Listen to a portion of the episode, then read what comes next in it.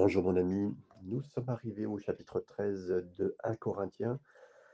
Après avoir vu les dons spirituels, nous arrivons maintenant à, ce passage tellement important sur l'amour. Pour bien comprendre ce passage, supposons que vous viviez il y a des siècles en Israël, vous vous rendiez à Jérusalem pour adorer dans le temple. À votre arrivée, vous demandez où se trouve le grand sacrificateur et on vous dit qu'il exerce son ministère actuellement dans le lieu très saint, vous savez, dans le temple. C'était le lieu très saint, la zone du temple qui contenait le chandelier d'or, la table des pains des propositions et l'arche de l'alliance. Comment vous savez que le grand sacrificateur est, est dans cette pièce euh, du lieu saint? Et là, quelqu'un vous dit, bah, écoutez attentivement. Et vous le faites, et vous entendez un son de petites clochettes qui sonnent à l'intérieur du lieu saint. Le livre de l'Exode nous dit que les cloches d'or pendaient à l'ourlet de la robe du grand sacrificateur. On sait par l'érudit Alfred Edersheim et d'autres spécialistes de la Bible que ces cloches ont été fabriquées de telle manière qu'elles sonnaient en harmonie. Lorsqu'on parle de notre grand souverain sacrificateur, Jésus, les gens demandent parfois comment nous savons qu'il est vivant, euh, comment nous savons qu'il est vraiment au ciel et qu'il intercède en notre faveur? Nous devrions être capables de leur dire écoutez attentivement et vous entendrez le son harmonieux des cloches alors qu'il travaille à travers son corps, son Église. Les cloches d'or, dans la typologie biblique, sont des images des manifestations, des dons de l'Esprit. Alors que les gens voient le travail du Saint-Esprit à travers des paroles de sagesse, de connaissance, de prophétie, par des dons de guérison, la foi, les miracles, ou à travers les langues et l'interprétation, lorsqu'ils commenceront à voir la réalité de l'Esprit de Jésus retentir à travers son corps, ils sauront qu'il est vraiment vivant. Donc, c'est important, le Seigneur peut montrer qu'il est vraiment vivant en vous faisant entendre le son, entre guillemets, de sa présence au travers de toutes ces choses. Vous voyez, donc, selon Exode 39, verset 25, chacune des cloches de la robe du souverain sacrificateur se trouvait, il y avait une cloche, une grenade, une cloche, une grenade. Donc, un fruit, la grenade, lié à la terre promise. Vous vous rappelez, lorsque les espions sont revenus de la terre promise, ils sont revenus avec, bien sûr, des raisins, tout le monde connaît ça, et des grenades en signe de la productivité de la terre. Nombre 13, 23 dans le Cantique des Cantiques, la grenade, parle, de la paix et de certitude, de beauté et de romantisme. Chapitre 4, verset 3, euh, chapitre 6, verset 7. Joël fait référence à la grenade en relation avec la joie. Joël, chapitre 1er, verset 12. Donc, comment et qu'est-ce qu'on pourrait dire à propos, à propos pardon, l'équivalent du Nouveau Testament dans cela, c'est le fruit de l'esprit qui est l'amour, défini comme la joie, la paix, la longanimité, la douceur, la bonté, la foi, la douceur et la maîtrise de soi. Donc, sans la grenade entre les, entre les cloches de la robe du grand prêtre, il n'y aurait pas de tintement. C'est-à-dire que cette grenade, c'est un petit peu ce qui va permettre de, de faire teinter, entre guillemets, le tintement entre la cloche, au lieu d'avoir, si vous voulez, comme une vraie cloche avec ce, qui va, ce qui va cogner contre la cloche à l'intérieur, là, elle est à l'extérieur. Donc, cette petite cloche qui est là, avec la grenade qui est sur les côtés, à chaque fois que ça va bouger, ça va teinter. Et donc, sans la grenade entre les cloches de la robe du grand sacrificateur, il n'y aurait pas le tintement. C'est le cas dans l'église de Corinthe. Bien que Paul dise qu'il possédait tous les dons de l'esprit, il leur manque le fruit de l'esprit. Le fruit de l'esprit. Qu'est-ce que c'est le fruit de l'esprit donc? C'est l'amour. Et cela conduit à toutes sortes de, bruits, d'irritation et de confusion. C'est pourquoi entre sa discussion sur la manifestation des dons de l'esprit, du chapitre 12 au 14, ici, il y a chapitre 13. 12 et 14, les dons de l'esprit, vous reverrez ça. Mais au milieu, entre les deux petites clochettes, ici, comme je dirais, ben, la grenade, entre guillemets, importante, le fruit de l'esprit, l'amour. Et au chapitre 13, donc Paul insère une grenade, le fruit de l'amour. C'est donc très important, heu, ce que j'ai voulu faire en commençant ici pour vous dire, bien sûr, et ce qui est dans la Bible et dans l'explication, heu, du grand sacrificateur avec les petites clochettes qui étaient en bas de son vêtement. Quand je parlerai les langues des hommes et des anges. Ici, le mot langue peut référer au dialecte humain, mais aussi au langage angélique qui n'est pas connu sur la terre, hein, quand je parlerai les langues des hommes ou le langue des anges. On continue avec la suite du verset premier. Si je n'ai pas la charité, si je n'ai pas l'amour, je suis un airain qui résonne ou une cymbale qui retentit. Bien sûr, ici, il nous est dit, sans la charité, on va essayer de mettre à chaque fois l'amour. Sans amour, tout ce que je dis n'est que du bruit. Le mot charité, hein, qui apparaît ici plus- plusieurs fois plutôt, avec le mot amour, car le, mot grec agapé a été traduit par charitas dans la Vulgate. hein. dans la Vulgate, c'était la version latine. La première traduction des manuscrits grecs Ensuite, Wycliffe, l'homme responsable de la traduction de la Vulgate latine en anglais, parce que c'était même une qui était utilisée avant ce qu'on soit traduit en français, a utilisé un mot anglais au son similaire de charitas, euh, qui a donné pour nous en français charité, un mot qui parlait de donner simplement pour le plaisir de donner. Malheureusement, de nos jours, la charité en, en est venue à être associée à la pitié. Oh, la charité, s'il vous plaît, vous vous rappelez de ces gens qui, euh, qui disaient dans la rue la charité? Les traducteurs modernes ont donc choisi à juste titre le mot amour plutôt que le, le mot décrié charité. Pourtant, là on voit Louis II, bien sûr, a mis ce mot charité partout. Alors, beaucoup de choses à dire parce que euh, le mot amour, euh, ça ne veut pas dire grand-chose.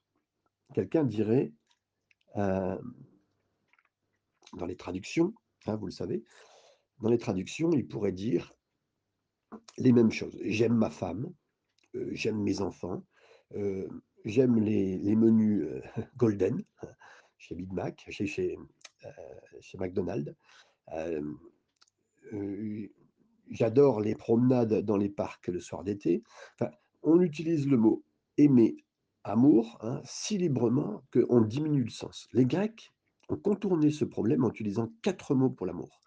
D'abord, storgie, qui signifie affection. Storgie, c'est le genre d'amour qu'on ressent pour son chien ou pour son chat. Eros, deuxième mot, qui se réfère au sexuel, à l'amour euh, physique.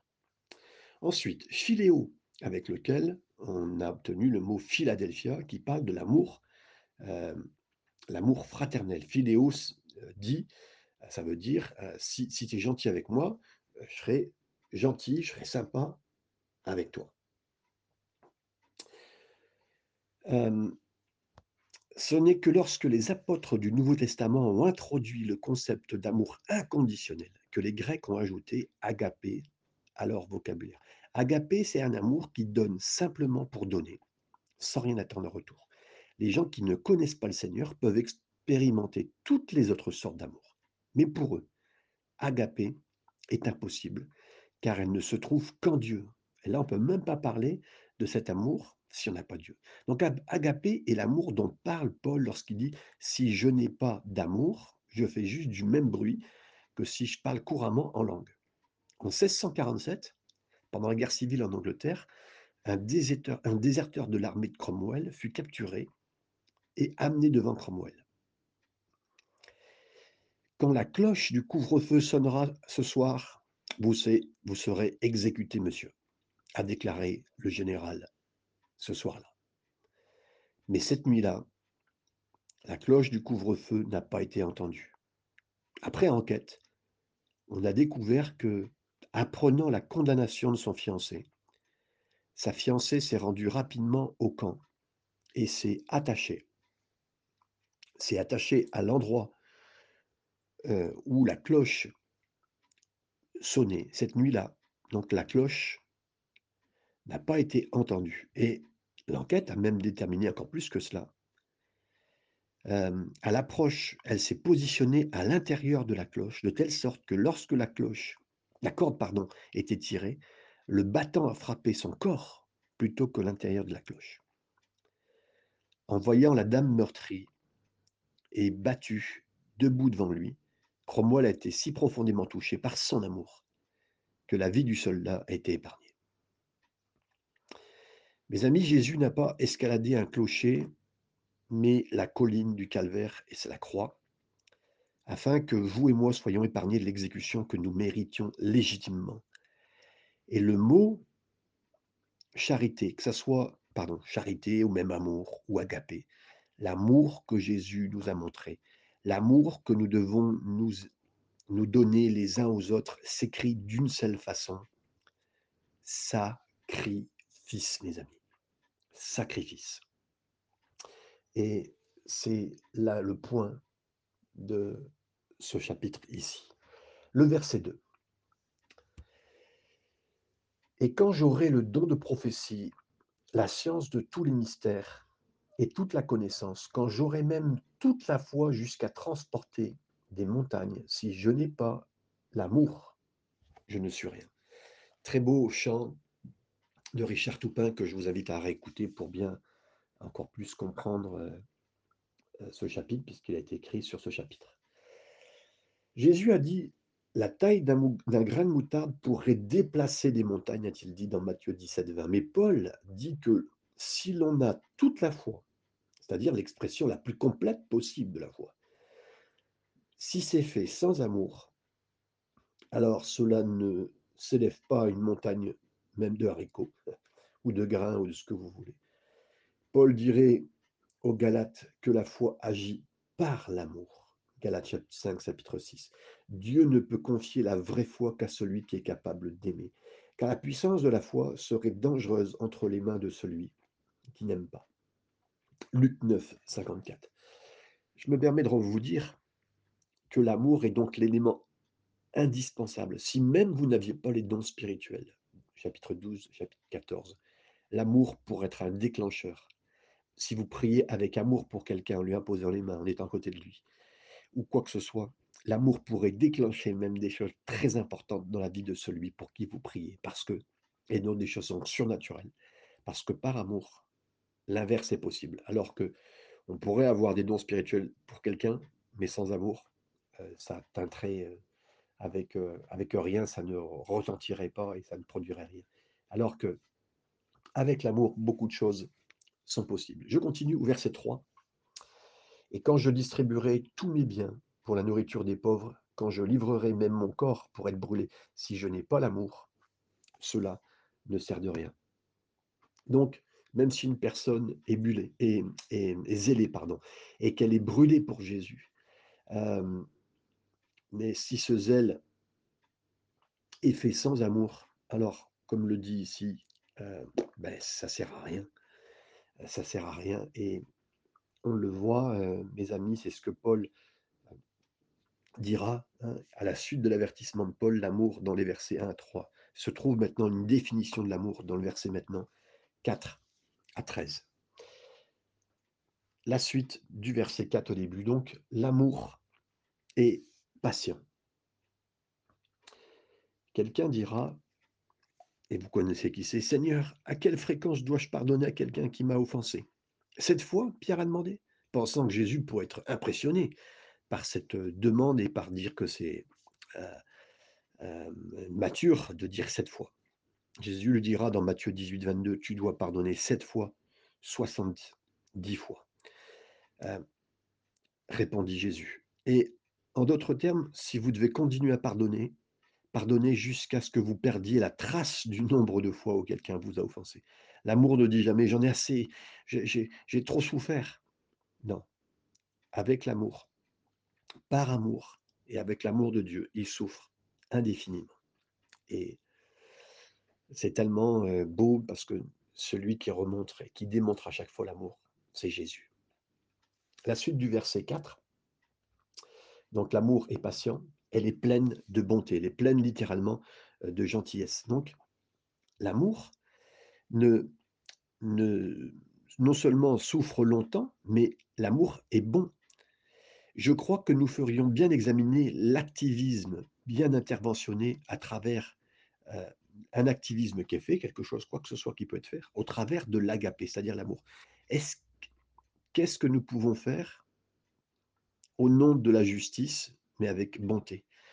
Donc l'amour est patient, mais pendant qu'il souffre, il ne devient pas cynique, amer. Ça doit rester en nous de la gentillesse, de la bonté et c'est là où on voit la puissance de l'amour et de l'amour du Seigneur. Nous continuons.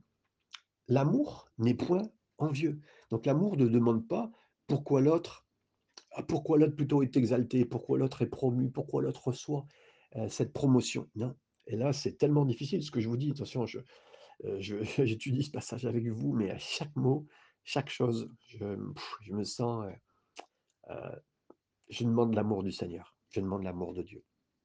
La suite du verset 4, point envieux donc, l'amour ne se vante pas, elle ne s'enfle pas,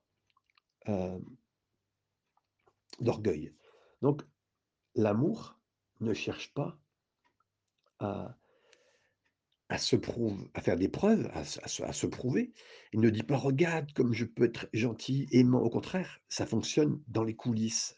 Personne, heu, personne ne le sait et puis, envieux, heu, certaines personnes confondent, heu, ce qui est, heu, enfin, on va dire de façon de faire étrange avec l'amour. Ces ces personnes disent: «Ah bah, je vais démontrer mon amour pour Jésus, je vais prendre un un micro, je vais hurler dans la rue, qu'il est bon». Bien sûr, les gens pourraient penser que que je suis bizarre, mais c'est parce que je suis radical dans mon amour pour Dieu. Concernant Jésus, Ésaïe a prophétisé et Matthieu a confirmé qu'il ne s'est pas battu, n'a pas crié dans les rues. Ésaïe 42:2, Matthieu 12:19. En fait, Jésus était si méconnaissable dans la rue, physiquement, qu'il a dû être identi identifié par Judas aux soldats qui sont venus l'arrêter. Vous vous rappelez, il a dû l'embrasser pour dire, «C'est lui que je vais embrasser, que vous devez arrêter». Luc 22:48. Parfois, les gens nous poussent à crier dans la rue, à prendre position, mais je regarde Jésus et je vois qu'il ne dégageait pas un tel amour, mais plutôt un amour, une chaleur, une intégrité que les gens affluaient vers lui. Marc nous dit que les gens ordinaires l'ont entendu avec joie. Marc 12:37. C'était les gens religieux qui avaient des problèmes avec lui. Je me demande si cela n'a pas été inversé trop souvent de nos jours, au point où les religieux nous comprennent, mais les gens ordinaires ne veulent rien avoir avec nous parce qu'ils pensent que nous sommes bizarres. Parce que l'amour ne se comporte pas de manière inconvenante. Cela devrait pas. Cela ne devrait pas. Nous continuons avec le verset 5. Donc, heu elle ne s'enfle pas d'orgueil, elle ne fait rien, hem, de pour lui-même, c'est ce que nous venons de voir. Elle ne cherche pas son intérêt. Ici, heu, c'est ce que ne cherche pas son intérêt, toujours la suite du verset 5. Donc elle ne demande pas de faire et de rentrer dans son chemin à elle et être, heu, hem, bah, elle ne cherche pas son intérêt, chercher d'autres termes, mais c'est vraiment ça la suite. Elle ne s'irrite point, donc à ce moment-là, s en fait, on pourrait dire, heu, il y a une autre version qui est écrit: «Elle ne se provoque pas facilement». Ça veut dire là aussi hem, l'amour n'est tout simplement pas provoqué. Philéo, Eros, Storgé peuvent être devenir irrités, agacés, provoqués, mais pas agapés. C'est là où on demande l'aide du Seigneur et que ça soit avec un proche, avec celui que vous aimez, avec, heu, ceux vos familles, avec, heu, ceux que le Seigneur nous donne et qui nous demande d'aimer, avec l'agapé, l'amour de Dieu. Et c'est là où on voit vite nos limites, ou notre amour humain pour ceux qui nous entourent, ou, l'amour manquant pour quelqu'un que Dieu nous a donné à aimer, nos enfants ou qui que ce soit d'autre. Et là, on sent nos limites et on dit: «Seigneur, donne-moi ton amour Seigneur», parce que là, on voit qu'il nous manque tout. Ne cherche point son intérêt, ne s'irrite point, Elle ne soupçonne point le mal. De de de nouvelles traductions ont dit, heu: «Ne rend pas ça suspicieux, ne n'est pas suspicieux de l'amour, n'est pas suspicieux» donc l'amour vrai. N'est pas suspect, ça veut dire le véritable amour fait confiance. Quand je pense que je ne peux pas lui faire confiance ou que je dois garder un œil sur elle parce que je ne crois plus, en fait, c'est parce que je crois plus que Dieu est sur le trône, capable de faire face à cette situation. Toutes choses sont nues et découvertes devant Dieu, celui avec qui nous traitons, comme le dit Hébreux 4.13. De plus, Dieu châtie et corrige ceux qui l'aiment, agapé, Hébreux 12.6. Par conséquent, l'amour agapé ne pense pas du mal des gens parce qu'il a une confiance absolue, absolue dans la fidélité de Dieu. Et c'est là où on voit vraiment beaucoup de choses dans notre foi et notre confiance dans l'amour de Dieu, dans beaucoup de situations de nos vies. Le verset 6, la suite, ne cherche point son intérêt. Euh, donc, elle ne s'irrite point et elle ne soupçonne point le mal. Donc là, l'amour vrai ne se réjouit pas.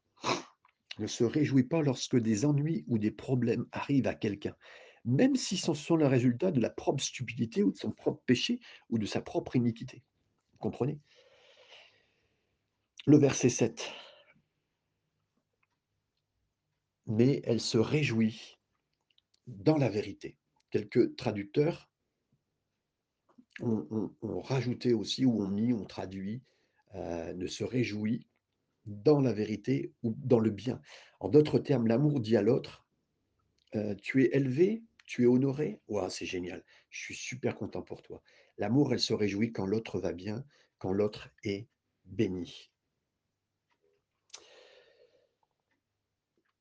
Donc là, ici, il nous est dit, mais elle se réjouit de la vérité, elle excuse tout, elle croit tout, elle espère tout, elle supporte tout. Et donc, je dirais pour l'explication complète, parce que là, c'est important qu'on prenne, qu'on prenne du temps, si vous êtes quelqu'un qui supporte tout, croit tout, espère tout et endure tout, les gens vous accuseront d'être aveugle à certaines situations. Ils auront tort. L'amour agapé n'est pas aveugle, plutôt l'inverse, parce que l'amour voit plus. Il veut voir moins. Que voit l'amour? Il voit le prix qui a été payé sur la croix du calvaire pour la personne ou la situation qui menace de nous rendre fous ou amers. Et plus je vieillis, plus je vois clairement l'œuvre de la croix. Je vois la réalité de la puissance du Saint-Esprit pour convaincre les gens. Je vois la promesse du Père qu'en temps voulu, s'ils choisissent de ne pas écouter la parole et de répondre à l'Esprit, leur péché les poursuivra, comme le dit Nombre 32, 23. Par conséquent, plutôt que de sentir que je dois résoudre chaque problème et faire face à chaque situation, je peux simplement supporter, croire, espérer le meilleur pour les gens en raison de l'engagement que Jésus a pris envers eux lorsqu'il est mort pour eux. Donc comment pouvons-nous montrer ce genre d'amour? Le seul moyen, c'est de laisser Jésus le vivre à travers nous, car il est vraiment l'incarnation de tous ces, caractéristiques. L'incarnation est donc importante hein, quand on en parle de la parole de Dieu. On ne peut pas s'imaginer ça, mes amis. Ce genre d'amour n'est rien de moins que le fruit de l'esprit. Mais au fur et à mesure que je marche avec le Seigneur, que je parle du Seigneur, et que je parle au Seigneur, et quand j'en apprends davantage sur le Seigneur, son esprit produit en moi le caractère, lentement, mais sûrement. Si vous demeurez en moi, dit Jésus, vous produirez beaucoup de fruits. Jean 15, 5. Quel fruit? L'amour, aimer. Il nous dit que nous sommes des sarments et qu'il est le cep. Et que font donc ces branches? Bah, Elles s'accrochent sur la vigne. Et par conséquent, si je reste connecté à la vigne en apprenant, en connaissant, en l'appréciant, bah, le fruit va venir de lui-même. Le fruit vient quand vous continuez à faire exactement ce que vous faites maintenant, passer du temps avec lui, vous accrochez semaine après semaine, jour après jour, mois après mois, année après année, lentement mais sûrement, alors que vous restez connecté à Jésus de plus en plus. Son amour agapé va s'infiltrer à travers nous. Vous regardez, vous verrez, et là vous verrez de plus en plus en vous ce que le Seigneur a, commencé à faire par sa grâce. Le verset 8, l'amour ne périt jamais. Les, prophéties prennent fin, les langues cesseront, la langue, la connaissance disparaîtra. La prophétie, les langues, les paroles de connaissance, un jour, heu, s'arrêteront, comme il est dit dans ce verset. Pourquoi? Ben, au ciel, il y aura plus besoin de prophétie, de paroles d'édification, d'exhortation, de réconfort, parce que tout le monde sera parfaitement consolé et édifié au ciel. Et il n'y aura plus besoin d'être exhorté. Donc les langues inconnues disparaîtront parce que tout sera connu dans le ciel. Et les langues de connaissance seront englouties dans quoi? Dans la connaissance parfaite que nous aurons quand nous, verrons Jésus, comme le dit la Bible et le dit le verset 12. Versets 9 et 10, on continue.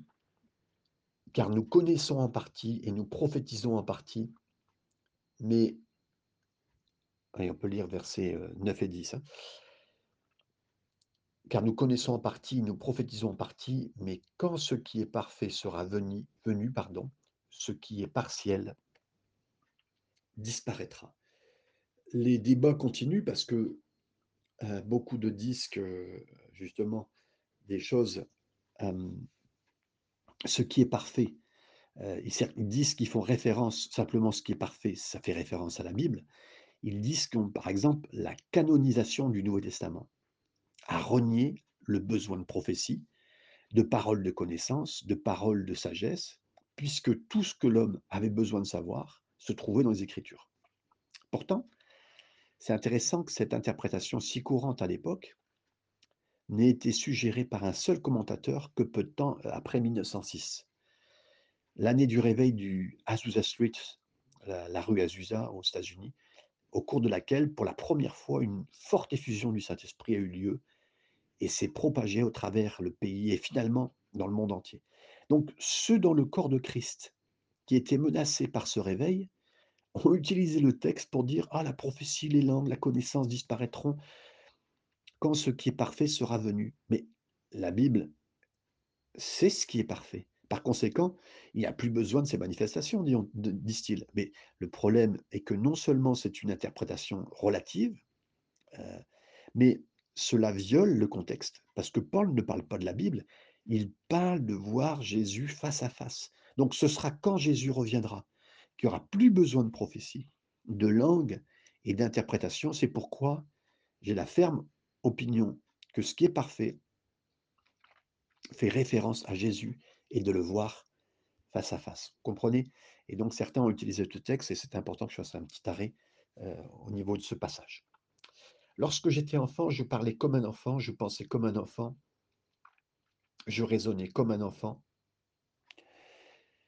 Lorsque je suis devenu homme, j'ai fait disparaître ce qui était de l'enfant. Aujourd'hui, nous voyons au moyen euh, d'un miroir. Donc là aussi, euh, des éléments euh, importants d'une manière obscure. Vous savez que le, miroir qu'on connaît aujourd'hui n'est apparu sur notre Terre qu'en 1200, euh, au Moyen Âge. À ce temps-là, on polissait comme du cuivre, hein, avec euh, quelque chose de... euh, c'était euh, du laiton poli ou du verre ordinaire, mais utilisé pour voir son image. C'était vraiment faible, c'était sombre ce qu'on voyait. Mais Paul dit bien que nous voyons les choses spirituellement, nous ne les voyons pas clairement. On, nous voyons, on a encore beaucoup de questions, ça qu'on pourrait se dire. La suite du verset 12.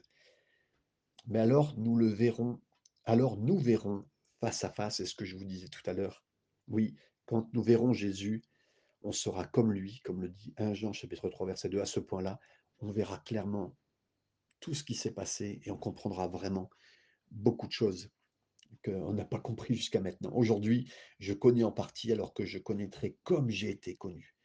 L'importance aussi d'avoir confiance et de regarder les gens comme au travers du Seigneur les voit, euh, une importance de les voir différemment grâce au Seigneur. Et Paul avait cette qualité d'amour de regarder les gens euh, avec la foi et les voyer au travers de Jésus pour bien les comprendre et les aimer. Le verset 13, nous continuons. Et maintenant donc, ces trois choses demeurent. La foi. La foi, elle regarde, euh, elle regarde derrière, pardon, La foi me dit que Jésus est venu. La foi me permet d'embrasser ce que Jésus a fait pour moi à la croix. La foi me rappelle que mes péchés sont pardonnés, par conséquent, j'ai pas à m'inquiéter et je n'ai pas à être hanté ou attaqué sur mon passé. C'est grâce à la foi. Ensuite, il nous dit l'espérance. L'espérance, mes amis, elle regarde devant. L'espérance, l'espoir me dit que Jésus revient bientôt. L'espoir me rappelle que j'ai pas été contrarié ou tendu et que j'ai pas à être contrarié ou tendu par rapport à l'avenir. Ça, c'est l'espoir et l'espérance, mes amis. L'amour, ben, l'amour, elle regarde autour. L'amour me dit que Jésus est ici. L'amour me libère dans le présent. Et de nombreux croyants ont une euh, spiritualité, quelqu'un dit spiritualité du matelas, c'est-à-dire sachant que leurs péchés sont pardonnés, ils n'ont aucun doute sur leur passé. Sachant qu'ils vont au ciel, ils n'ont aucune question sur leur avenir. Et c'est le présent qui pose un problème. Mais comme un matelas, ils sont fermes aux deux extrémités et ils s'affaissent au milieu. Vous comprenez? Euh, Devant et derrière, on va dire le futur et l'arrière, tout est OK. Mais le présent, ça gondole, excusez-moi. Mais c'est là où l'amour vient aussi pour nous aider. Et l'amour me dit que Jésus est là et qui me libère dans le présent, et j'en suis sûr aussi. Je vais finir avec le dernier verset. Mais la plus grande de ces choses, c'est la charité, donc l'amour. Et donc, l'essentiel même, écoutez bien, essentiel que soit la foi, espérance et l'espérance, Paul désigne l'amour comme la plus grande vertu, car c'est seulement par amour que nous sommes capables de répondre à Dieu et aux autres actuellement. Voyez, la personne qui manque de foi ne, pourra pas aimer dans le présent, mais elle sera paralysée, par exemple, par les blessures et les péchés de son passé. En revanche, la personne qui manque d'espoir, elle ne pourra pas aimer dans le présent, car elle sera trop inquiète pour son compte de retraite dans le futur ou quoi que ce soit. Seule la personne qui a mis son passé derrière, elle a le pouvoir de la croix. Seule la personne qui regarde vers l'avenir à travers la promesse du ciel peut vraiment aimer dans le présent. Et donc, ces trois éléments sont importants, on est d'accord? Mais c'est l'amour qui l'emporte et qui va au-dessus de chacune de ces trois vertus. Que le Seigneur vous aide et qu'au travers de ce chapitre, que vous puissiez réécouter et réentendre, l'amour soit présent. Et si vous n'avez pas euh, euh, d'explication à donner sur l'amour, je vous dirai en finissant, mettez à la place de l'amour, mettez Jésus est patient, Jésus est bon, Jésus fait ceci, Jésus fait cela. Et si vous voulez vous poser des questions, si ça va bien pour vous, à la place de Jésus, mettez votre nom. Est-ce que je suis patient? Est-ce que je suis bon? Est-ce que, est-ce que, mes amis, que le Seigneur vous aide et je sais qu'il vous aidera parce que vous aurez une vue importante de l'amour qu'il veut vous donner. Et si j'ai manqué d'amour, j'ai manqué d'amour, mes amis, je vais le demander au Seigneur. Que le Seigneur vous garde et vous bénisse. Amen.